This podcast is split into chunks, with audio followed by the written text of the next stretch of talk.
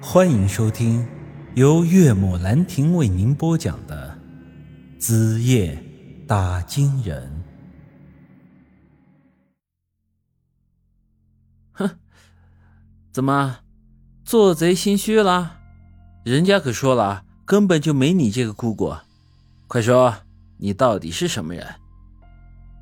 白灵凤低下头，被我逼得后退了几步。我没有骗你，我真的是他的姑姑，只是他从来没有见过我，所以并不认识我。都到这时候了，你还敢编瞎话？你既然是他亲姑姑，有血缘关系，他怎么可能连你的面都没见过？算了，我不想和你废话。我最后给你一个忠告，以后别再想着害林怀树，否则我和你没完。也不知道是怎么的，这刁蛮的白灵凤这时候就像是淋了雨的鸡一样，顿时蔫了。不管我说什么，她都不再反驳。你放心，林怀树的事情既然是个误会，那我以后自然就不会再找他的麻烦。他这答应的这么痛快，我反倒觉得有些不舒服。我琢磨着这娘们儿是不是又在骗我。真的，你可别耍什么花招，再想骗我。不然你要怎么样才相信我吗？你说呀。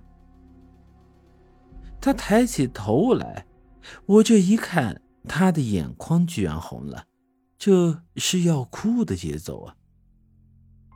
我实在想不通自己刚才哪句话说错了，居然会把他弄成这样。而我这个人嘛。最见不得女人哭了，他这眼睛一红，我顿时心软了。呃，行了，行行，我相信你。说完，又和二狗一起把那掀翻的桌子搬了起来。呃，不好意思啊，弄得你没得吃了，要不我帮你叫个外卖吧。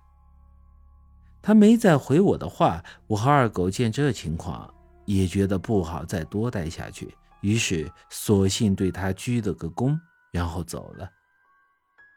就在走出大门的时候，我隐约看到这白灵凤蹲下身子，捂住了脸，真的哭了起来。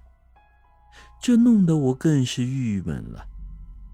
第二天，我按照和林怀树的约定，安排他和白小娟见了最后一面。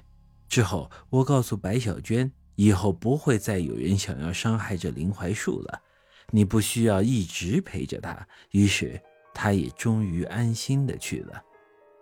此事之后，我是欢喜的不行，毕竟我最终是一分钱没花就把水晶棺和舒瑶的肉身给拿下了。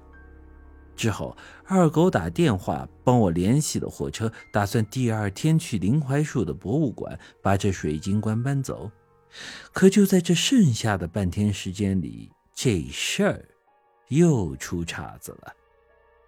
第二天清早，我和二狗带上了抬棺材的人，把货车开到博物馆的门口。但这时候，林怀树却告诉，就在昨天晚上，他已经把水晶棺卖给别人了，而且就是在刚才，水晶棺已经被人运走了。我一听这话，心里顿时火冒三丈。好你个林槐树，你这是过河拆桥，卸了磨就要杀驴呀！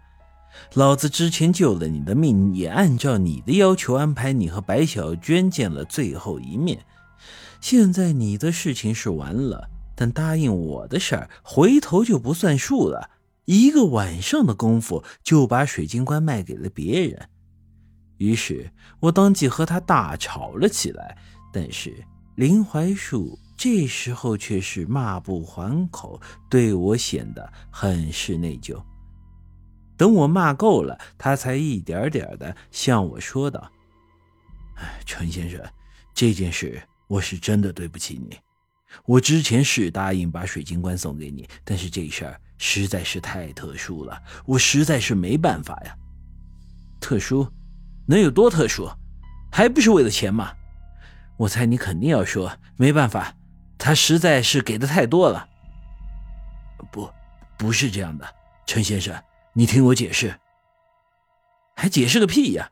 我现在就问你一个问题：水晶棺卖了多少钱？林怀树低声说道：“我，我五千万。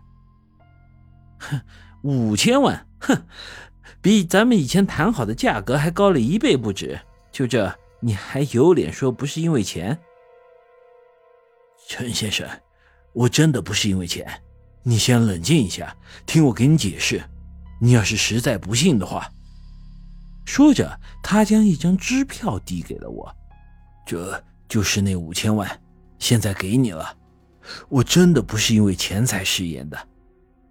我看了看他手里的支票，整个人一下子愣住了，真的是五千万的支票呀！这，那你快说，这到底是怎么回事？